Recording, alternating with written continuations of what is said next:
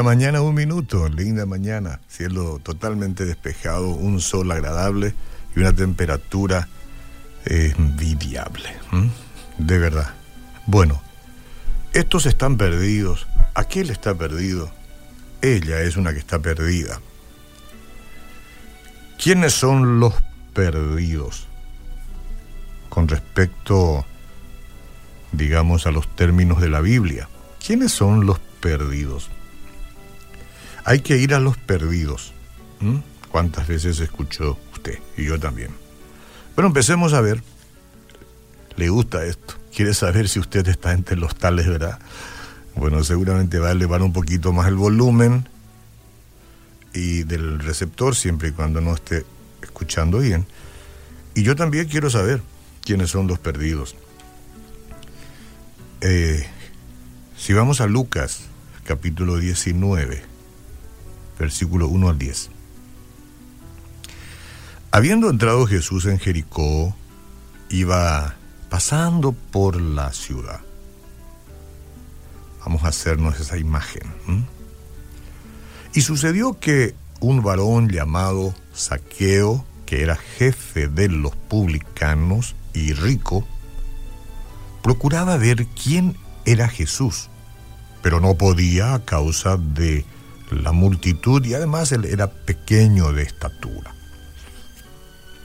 Y corrió, corrió delante, subió a un árbol, un árbol que tiene como característica el sicómoro, para verle, porque él sabía que iba a pasar por ahí.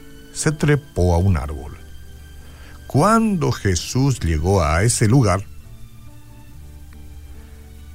Jesús que no es ningún dormido, que sabe todo lo que pasa y sabe cuál es el pensamiento eh, de la gente, mirando hacia arriba, le vio y le dijo, saqueo, qué susto se habrá pegado. Date prisa, desciende de ese árbol porque hoy es necesario que pose yo en tu casa. Hay que ver cómo disparó, probablemente, descendió a prisa y fue y en su momento lo recibió con mucho gozo.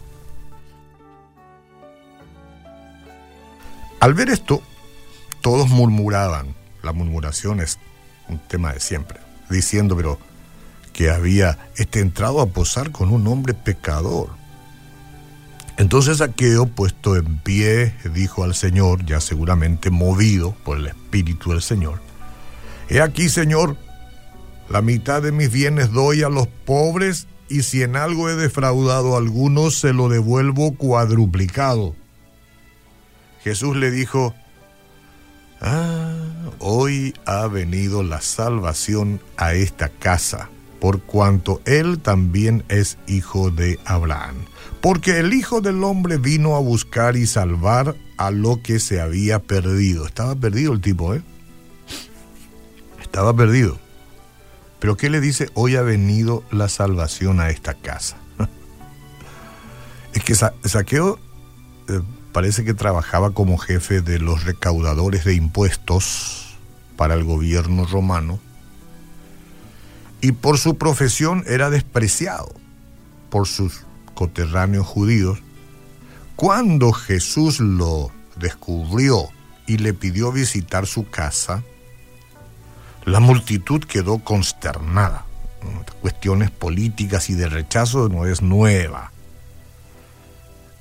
no es nueva. Basta que el presidente de la República hoy o un alto funcionario del Estado reciba a uno que se supone es eh, corrupto, bueno, todos lo son en cierta medida, ¿no? Algunos menos y otros más. Entonces cada uno dispara con su queja. El Señor se estaba relacionando con alguien cuya conducta le hacía pecador a los ojos de ellos. Es decir, la gente decía, si este se reúne con saqueo, quiere decir que también es eh, una especie de pecador. ¿Cómo puede? Entonces el Salvador responde, porque el Hijo del Hombre vino a buscar y a salvar lo que se había perdido. Eso es lo que dice Lucas 19:10. La palabra perdido es un término bíblico que se utiliza para describir la situación espiritual de toda persona que todavía no ha recibido a Jesucristo como Salvador personal. ¿Cómo le va a usted con esto? En ese estado, una persona está separada de Dios. Hay vida física, claro, pero no conexión espiritual con el Padre Celestial. Perdido no tiene nada que ver con la ubicación física, se refiere a la falta de vida espiritual. Porque Él dice, y les dio vida a vosotros cuando estabais muertos en vuestros delitos y pecados. Efesios 2.1. Cuando la mente está ciega a la verdad de Dios, es que uno está muerto espiritualmente. Perdido. Entonces, la humanidad toda, ahí nos incluimos todos, se convirtió en pecadora por la acción desobediente del primer ser humano, Adán. Guste o no guste esta realidad, eso es lo que dice la palabra de Dios. Cuando él apoyó el plan de Eva y desobedeció a Dios, su naturaleza se volvió rebelde. Y todas las generaciones a partir de entonces han heredado sus tendencias carnales pecaminosas. Toda persona nace en este mundo con una naturaleza que no busca a Dios. No, nadie busca a Dios de origen. Ahora en el estado en que nos encontramos. Y todos nacemos con la imposibilidad de no pecar.